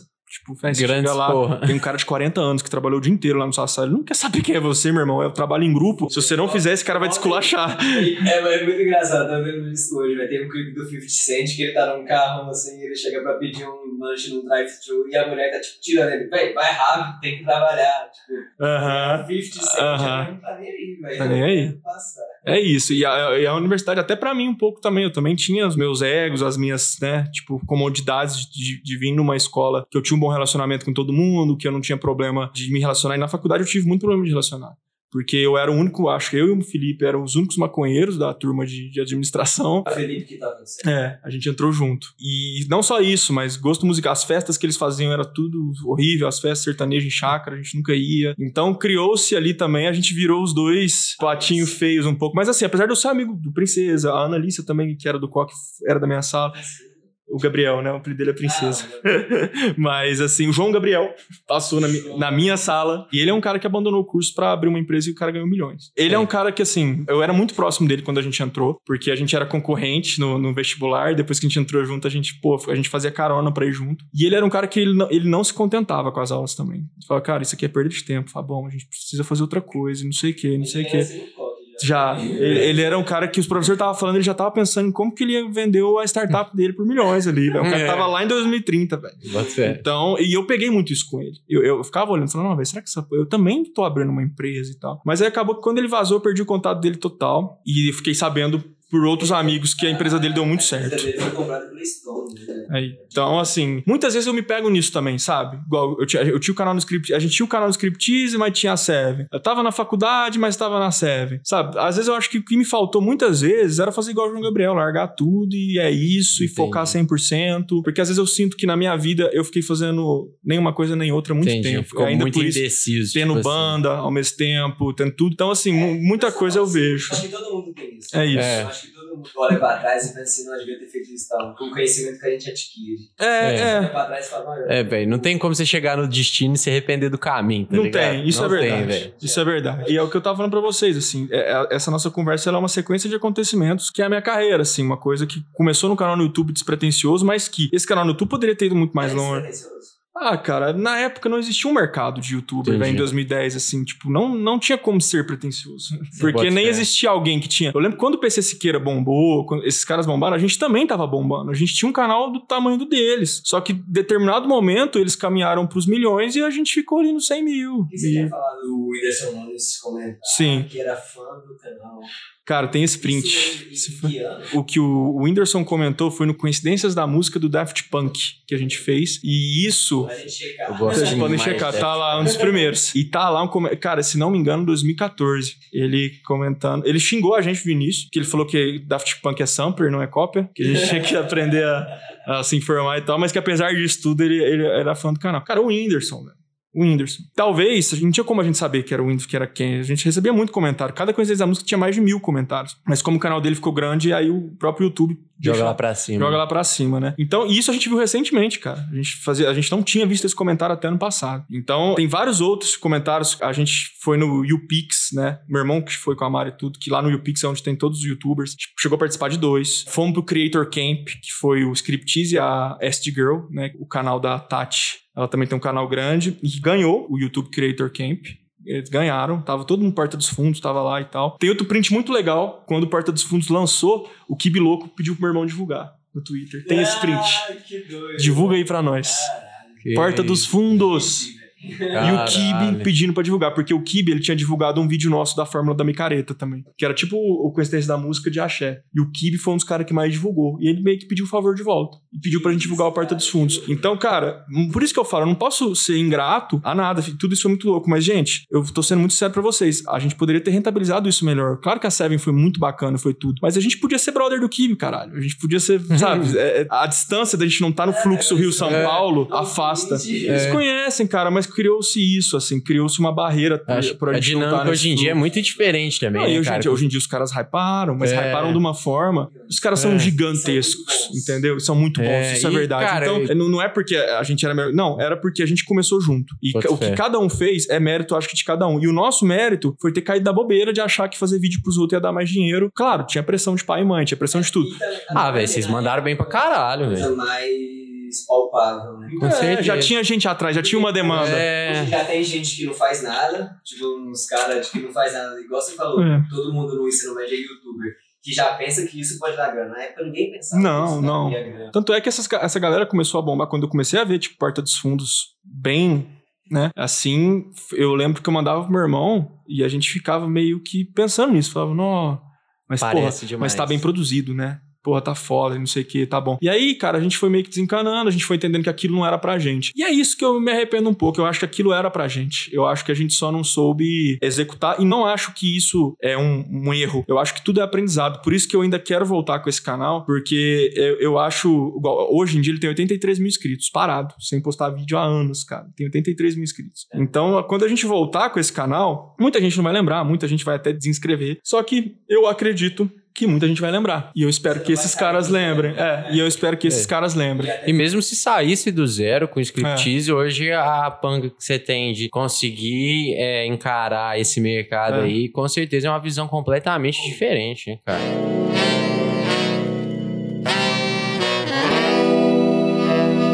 Velho, é engraçado demais ver você contando essas histórias aí do striptease, porque eu acompanhava, tá ligado? Eu achava muito da Que hora. massa, cara. Oh, e é- eu achava muito massa ver aquilo lá acontecendo, essa brisa de experimentos sociais e uma música da hora rolando lá, com às vezes num evento no Center Shopping, né, mano? Igual aquela vez que vocês meteram um amigo de vocês lá pra passar por David Guetta, por Exato. BBB, né? Grande Heitor Satel, fica um salve. E, cara, o David Guetta, ele veio, na verdade, de um outro vídeo, que é o vídeo do ex-BBB, que é o seguinte, cara, foi uma ideia maluca do Barão, essa ideia também, que a gente sempre zoava que ele parecia um ex-BBB. Porque ele andava com a gente assim, que é tudo barbudo, tatuado, escroto, e ele era todo lisinho, todo tal, carinha de realmente assim, bem pinta, né? E aí a gente falou, cara, vamos fazer então experimento social. É bonito. Experimento social é o seguinte, cara, o Heitor Satel ex-BBB. Então a gente imprimiu vários flyers, espalhamos no no shopping e na Hits, que era uma falecida boate que tinha show do Tati Quebra Barraco no dia. E ele virou a atração dessa parada e a gente foi no shopping, cara. No shopping, assim, o shopping parou, todo mundo tirando foto, eu votei em você e tudo, não sei o que. E só no fim do vídeo a gente mostra ali que ele não era BBB porra nenhuma, mostrando ali que ninguém lembra, né, do, do BBB. E aí depois a gente fez um que deu problema, que é o Playboys Are Not Stupid.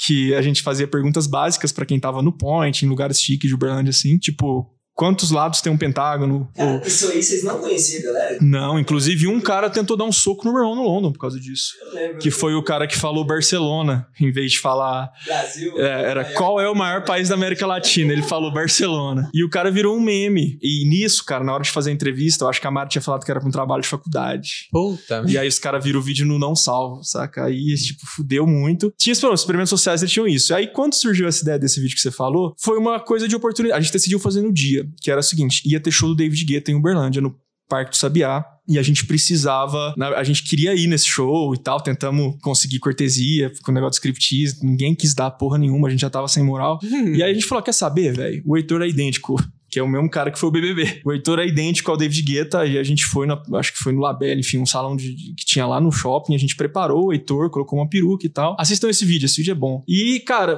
nem eu esperava. A gente pensou em desistir várias vezes antes de ir. A gente colocou dois seguranças. Um deles é o Faleca, que era segurança do Lucas Luco na época. Então ele já sabia como se portar como segurança. Ele meio que me indicou. Eu também era um segurança. Minha participação no vídeo é essa. E a gente fez umas camisetas escrito David Guetta Tour. E saímos do, do. Produzimos e tal e fomos pro shopping. A gente combinou que a Mari ia dar um grito quando ele aparecesse. É o David Guetta. Cara, a gente saiu, ela deu o grito, a praça de alimentação toda levantou. E nisso, cara, formou-se uma aglomeração de pessoas tirando foto, aí criança tirando foto e tudo. Aí, cara, começou, tipo, a dar problema, porque aí o shopping inteiro, as pessoas sabiam que tinha show e tudo, é o David Guetta, né? A gente com os radinhos e tal. E aí nisso chegou a segurança do shopping, falou, ó, vocês podem ficar tranquilos, a gente tá aqui pra proteger vocês. E a própria segurança do shopping fez uma escolta na gente, cara. E aí, nessa hora, eu falei pro meu irmão, comecei a falar, gente, vamos embora, pelo amor de Deus. Vamos embora, vamos embora. que a a gente vai apanhar. Tipo, velhinho e criança já tinha tirado foto já e tal. Eu falei, cara, tá começando a ficar azedo isso aqui. e aí, bom, a fuga, isso mostra no vídeo. A gente correndo, correndo, correndo. Cara, a gente realmente saiu correndo. E as pessoas atrás e tal, o segurança do shopping fazendo barreira. Aí a gente chegou no E2 lá, no estacionamento. O Heitor entrou no HB20. que o David Guetta entrou no, no, ban- no banco da frente. Saiu dirigindo. Saiu lá. Mó humildão, velho. Só faltou ele fumar um paeiro, velho, na saída. E aí, nisso, a gente falou, velho, vai dar merda e tal. Aí o Otávio e a Mari já, não, vamos lá pro show, a gente vai entrar. A gente vai entrar. Lembro que até eu e meu irmão, a gente já tava meio com medo já, assim. É, Como mas não, não, vamos, vamos, vamos. Aí fomos Parque do Sabiá. O show começava em 40 minutos, assim. Tô ciente, Carvalho. Já avisei que isso vai dar merda. tipo isso. Aí fomos pro show, cara, a gente não sabia qual que era a entrada do backstage, não sabia nada. A gente viu uma entrada, é essa. Fomos, chegamos segurança, David Guetta is here, tal, tal, sorry, não sei o que, tal. Segurança pediu pra tirar foto com o David Guetta. A gente falou que não dava. E, e passamos. No que a gente passou, a gente já foi impulserado, todo mundo. E aí foi cada um pra um lado, a gente curtiu a festa no 0800, cara. E depois ainda postamos o vídeo, a organização da festa meio que mandou uns recado meio puta, né? Porque a gente provou uma falha imensa de segurança, mas ao mesmo tempo, cara, são vídeos como esses que a gente percebia que dava certo, assim. Não era sempre que dava pra fazer, mas toda vez que tinha um experimento social, assim, como esse, né, de tipo mostrar, a gente ia lá e fazia. Então, é um vídeo que, fica- inclusive, esse vídeo ficou suspenso seis meses do YouTube e o YouTube voltou com ele. Voltou, sei lá, tem uns três, quatro anos que ele tá disponível de novo. Então, quem não viu, assista. É um Por vídeo que que vale ficou suspenso? Cara, porque a gente usou a música do David Guetta na trilha do Ah, vídeo, aí deu direitos caralho. autorais. Você acredita nisso, É cara? um negócio muito. É, um negócio tosco. Mas aí do nada o YouTube, de boa, desbloqueou o vídeo. Não sei porquê. Agora tem uma política nova que eles redirecionam, né? A monetização pro artista. Então o vídeo pode ficar disponível. Pode ficar. Você só, você não- só perde a Você monetização. só perde a monetização. E é isso. E isso acontecer com a maioria dos vídeos, cara. A gente sempre usou trilha. A trilha Na época era um negócio menos. né? A galera prestava menos atenção. nisso. prestava menos atenção, mas depois isso começou a ficar. A gente tomou até uns strikes, assim, umas coisas de direito autoral que era foda. Então, até por isso que a gente, se alguém tá curioso, assim, a gente nunca ganhou dinheiro com monetização, sim. Acho que foi, deu 600 dólares uma vez, que foi o recorde, mas na época da Dilma era 2,60. É, exatamente. Então não deu, não, não, não deu né? pra ficar rico com esse dinheiro, não. É, mas assim, foi, cara, é um dos vídeos mais legais, realmente. É, São vídeos que marcam. Igual você falou, ah, eu lembro desse vídeo. O vídeo do BBB, vídeo do David Guetta são vídeos que as pessoas lembram. Então é legal.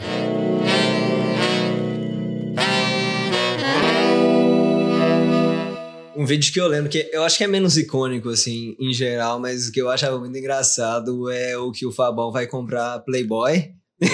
e aí no final parece ele com uma clean de 3D, era uma Playboy 3D. Era Playboy 3D, cara, da Fanny, eu acho. Mas era, era, era isso. E pra você ver, tanto que eu comecei moleque, eu tinha 15 anos de idade. E o vídeo, o tema do vídeo era comprar Playboy, cerveja e cigarro. E eu consegui comprar os três. e é isso. E, Fabão, já pra nós ir terminando aqui, né? Tá terminando o tempo. Uma coisa mais específica, assim, vocês sempre trabalharam com marketing e tal, fazendo vídeo. Como que o, vocês saíram do mercado de marketing pra ir pro mercado de hambúrguer? Pra abrir... Isso é fake news. Verdade. Como que foi essa história? Pois é, né, cara? Todo mundo, quando surgiu, né, a hamburgueria do Barão, é, o que, que gerou essa confusão? Claro, além do meu irmão ser um cara muito conhecido como Barão, as pessoas que fizeram essa hamburgueria eram do Scriptize, né? Que era o Otávio, o Bruno e o, e o Bodega, que não gravava tanto, mas era da turma, né? E na época eles falaram com o meu irmão que queriam colocar a hamburgueria do Barão por conta da rua Barão de Camargos. E nisso, é, meu irmão, a princípio, falou de boa, mas depois ele ainda fez uma contraproposta pra gente tocar o marketing e ele ser sócio. Porque ele falou, cara, todo mundo já vai achar que é meu mesmo. Só que os meninos não animaram, não. e, cara, e nisso muita gente achou que fosse realmente dele, tanto pro bem quanto pro mal, porque chegavam lá e viu o Otávio, viu o Bruno, a galera do Scriptiz. Então parecia que ele era o patrão que não ia, né? e claro, a gente foi convidado pra fazer todas as degustações, a gente participou desse processo de abertura. O Bruno, que é um dos donos da hamburgueria, ele é esse cara que eu contei que começou com a gente, a Guico, que era um cara que começou na Seven no início, depois ele voltou a trabalhar pra Seven no ano passado. Então, assim, eram caras que eram irmãos pra gente. E teve uma, uma miopia, assim, principalmente amigos meus me ligavam, falavam, pô, eu fui lá na hamburgueria do seu irmão, muito bom e tal. E, cara, e, e pro mal também. Meu irmão fazia uns posts no Facebook polêmico. A galera falava, eu não vou mais na sua hamburgueria. então, assim, tanto pro bem quanto pro mal, acabou sendo um marketing. Pô, o hambúrguer lá é maravilhoso, mas que fique claro, o Vitor Barão não é o dono da hamburgueria do Barão. Fechou, Fabão. Então vamos fazer um bate-bola rapidão no final, velho. Vamos nessa. muito música. Muito, cara. Às vezes, tirando o Detonautas, não sei se ele entraria, mas qual que é a sua banda preferida? Nacional. Ah, nacional? Cara, Nacional. Porra, é o CPM 22, assim, é, famoso, né? E o Garage Fuzz também, que é uma banda que, porra, escuto desde moleque. É uma banda de hardcore e de Santos. Pô, escuto muito Garage Fuzz. Escutem, é uma banda muito boa. Eu conheço. Boa. E de filme, você curte filme? Tem algum preferido aí? Qual que é o seu preferido? Cara, eu, eu não sou aquele cara que pode se considerar cinéfilo, né? mas eu sempre, assim, curto ver tudo que tá rolando. O último que me marcou muito, cara, foi aquele O Poço. Que, Ah, sei. Da Netflix, É, que, novo, né? que é esse conceito, né, do rango ir caindo até a última camada. Eu acho que isso explica muita coisa. Não vou dar spoiler, não, pra quem não viu. Mas eu acho que é um filme pesado, mas que explica muito de como a nossa sociedade vive hoje, que é alguns com restos e outros com um banquete que chega pronto, né? Então, é, é- é- eu acho que foi o último filme que me marcou. Mas, cara, Uma memória afetiva também? Algum filme mais antigo, assim, que você... Porra, cara, filme que acabou até por causa do meu irmão, da minha memória afetiva muito que eu via muito era o Titanic. Porque meu irmão era viciado Ah, em Titanic. brabíssimo. E eu era moleque na época, então quando eu descobri que a história do Titanic era real, tudo para mim toda aquela história era real. Muito doido. Estavam filmando aquilo de verdade e tal. e quando eu fui pra Disney com família, molequinho e tal, a gente foi num parque na época lá que tinha o Titanic mesmo, assim. A gente andou Na num... Disney? É? É, mas é é 2000, cara, ano 2000. Eu mesmo É. lembro, uma das poucas coisas que eu lembro dessa viagem é isso, assim, da gente ter andado no, numa reprodução, né, do É. que era o Titanic. Eu curto muito o começo da história da Rose lá com o Jack. né? Eu acho massa É. esse filme. Tipo, É. O jeito que eles come- se conheceram e tal, e o Jack era uma tirada, assim, um cara lá da terceira classe com a menina. Exatamente, esse negócio das castas, né, que tinha no É. navio. E, o Jack, assim, também me reconhece porque a forma como ele foi no Titanic, ele ganhou uma aposta segundos antes, né, de, do É, Titanic sair. entrar, né? E muita coisa E na minha vida mudar a vida foi dele. no É, mas muita coisa foi assim, cara, pra gente. Eu reconheço no isso, susto, assim, né? No susto. Fala, cara, se eu não tivesse feito isso, não teria rolado. Então, Doido. me marcou. Uma viagem top. Ah, cara, viagem, porra, que, que me marcou muito. Foi uma viagem que eu fiz pra Santiago, no Chile, com a minha namorada. E, é, cara, foi muito bom porque eu sou um cara que curte mais o frio. E o Chile tem uma história também da ditadura militar que foi muito pesada lá. É, então, vi museus legais, vinícolas. E sonho ainda em conhecer a Europa, conhecer outros Quais lugares, cidades né, cara? foi mais, você ficou mais no Chile? Santiago, é, Vinha del Mar e. Cara, é, eu esqueci o nome da outra cidade, mas a, a Ah, gente ficou baseado em Santiago, assim, cara.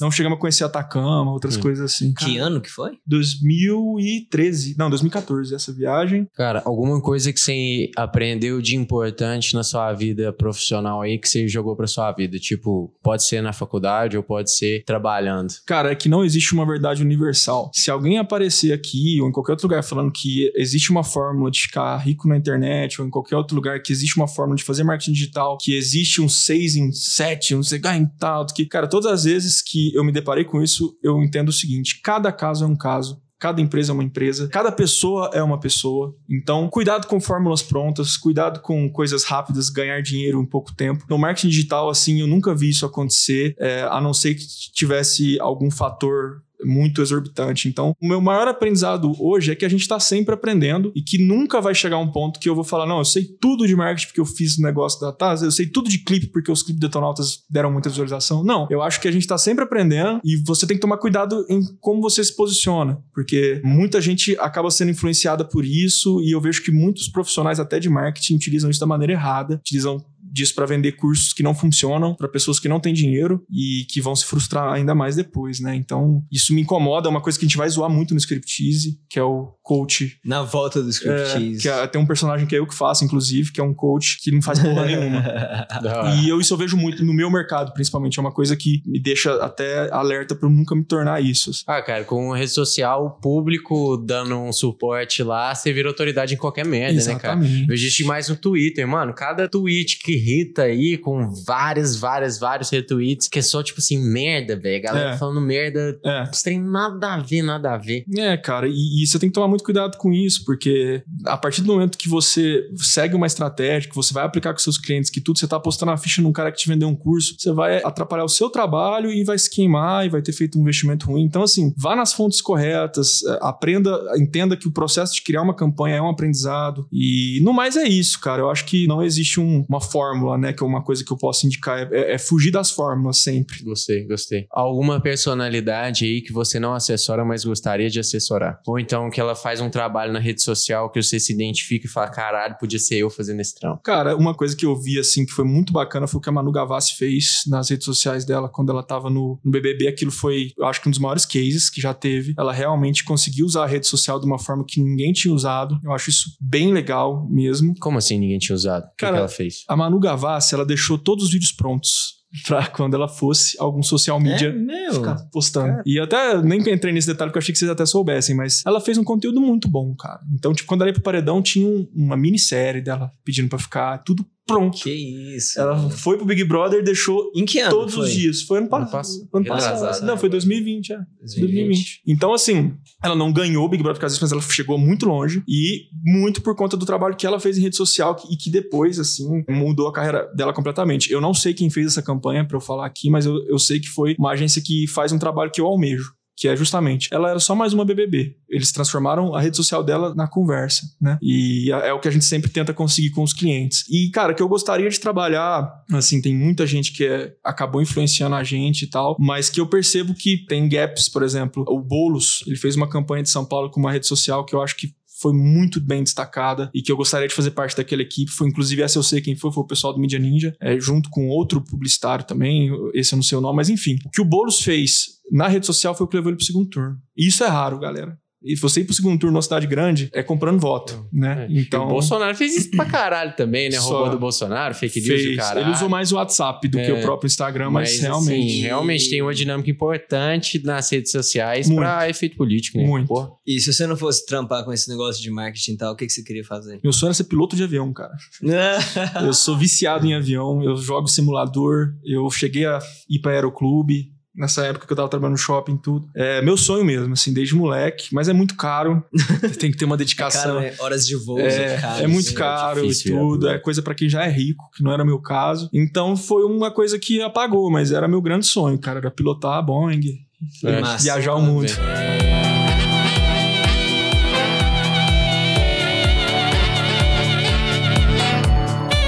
Vamos acabar? Vamos aí. Aí a pergunta Última que a gente pergunta. tá fazendo pra todo mundo é, cara, quem você gostaria de ver aqui, que talvez a gente não tenha tanto acesso, mas através de você a gente conseguiria trocar uma ideia massa e essa pessoa teria coisas Claro. da hora pra falar pra gente. Cara, um cara que eu acharia bem legal aqui é o Daniel Labanca. Ele é um diretor hoje de publicidade, um dos diretores mais legais que tem. Inclusive, ele fez a minha primeira direção quando eu fiz uma campanha pro Hospital do Câncer. Ele já trabalhou em grandes produtoras. Hoje ele tem uma produtora de vídeo muito boa. Faz trabalho pro Ministério da Saúde, faz assim, trabalhos grandes. E ele sempre foi um parceiro nosso que, inclusive, ele chegou a produzir o Scriptease. Agora ele vai ser o novo diretor. E ele é um cara que. Não sei se vocês já viram aquele vídeo do trânsito em Uberlândia, que fica zoando como é que é o Ah, trânsito em Uberlândia. A galera conversa no meio do Ele trânsito. que fez aquele vídeo Ah, é dele. hora. Ele viralizou no canal dele. Então, ele e vou tomar a liberdade de sugerir mais um, que é o Maurício Ricardo. Esse cara revolucionou Puta. a internet. É, Ele parece- revolucionou, ele é referência pra gente, ele é referência pra todo mundo. Ele é um cara super gente boa. E eu tenho certeza que, bom, ter certeza é foda, né? Mas eu acho muito que ele viria trocar uma ideia e, porra, seria um podcast que vocês poderiam estender, porque só tem história foda. É, Ele foi no Flow, não conseguiu contar as histórias, eu fui assistir, só o Monark ficou atrapalhando ele. E foi uma, uma entrevista jogada no lixo. Mas ele é um cara que tem muita história boa. Ele revolucionou a internet. Charges.com, Ele né? revolucionou a internet, E é um porra. cara que é daqui, velho. Tá. É, isso daí, porra, É muito fudido. bom, podem é, chamar ele. Foi ótimo, ótimo. Você acha que ele seria acessível pra isso? Eu conheço ele, cara. E se Com vocês precisarem de certeza ele vai ajuda. ajudar a gente. Nossa, com Inclusive, é, certeza. velho, com certeza. Ele é um cara que adora trocar uma ideia. Não sei questão de pandemia e tudo, como é que seria com demais, ele. cara. Mas, porra, ele é daqui e ele é realmente um dos caras mais importantes da internet, cara. Com certeza, a internet brasileira É. que quer isso, porra. Eu sei cantar várias músicas do Charge até hoje, cara. Cara, mas eu lembro que eu entrava chars.com antes de ter o YouTube. Era o primeiro lugar de vídeo que eu acessava, era o site dele, cara. E, e aí ele fazia isso numa época, galera. Véi, já é difícil fazer charge hoje, velho. Se animar uma charge daquela nos anos 90, anos 2000. Pré-mundo Cara, é canibal, né, né, velho? cara? Antes Tem que ter um computador Flash, fora de né? ba... é, no flash. E Sim, mesmo cara. assim, cara, você tem que ter, porra, equipamentos, eu acho que vale uma conversa. Não, com certeza. Ele e o Labanca são dois grandes. Daniel Daniel Labanca. Labanca e Maurício, Maurício Ricardo, Ricardo. dois ícones da comunicação de Uberlândia Muito bom. E nacional. Mas valeu demais, gente. Demais, Pô, Fabão. muito obrigado, Muito bom. Fábio. Cara, obrigado foi vocês. Muito bom essa conversa. Eu gostei demais das histórias. Valeu pela confiança de vir aqui sendo um cara que entende da parada e participar e ajudar a gente a crescer nesse sentido aí. Cara, foi excelente. Gostei demais de trocar essa ideia com você. Portas abertas aí. Sensacional. Tamo junto, Valeu contem demais. comigo sempre. Parabéns pelo projeto de vocês. Acho que falta isso em Uberlândia, então vocês estão com uma iniciativa muito boa. Contem comigo sempre. Valeu demais, meus amigos. Valeu, galera. Tamo junto. Abraço.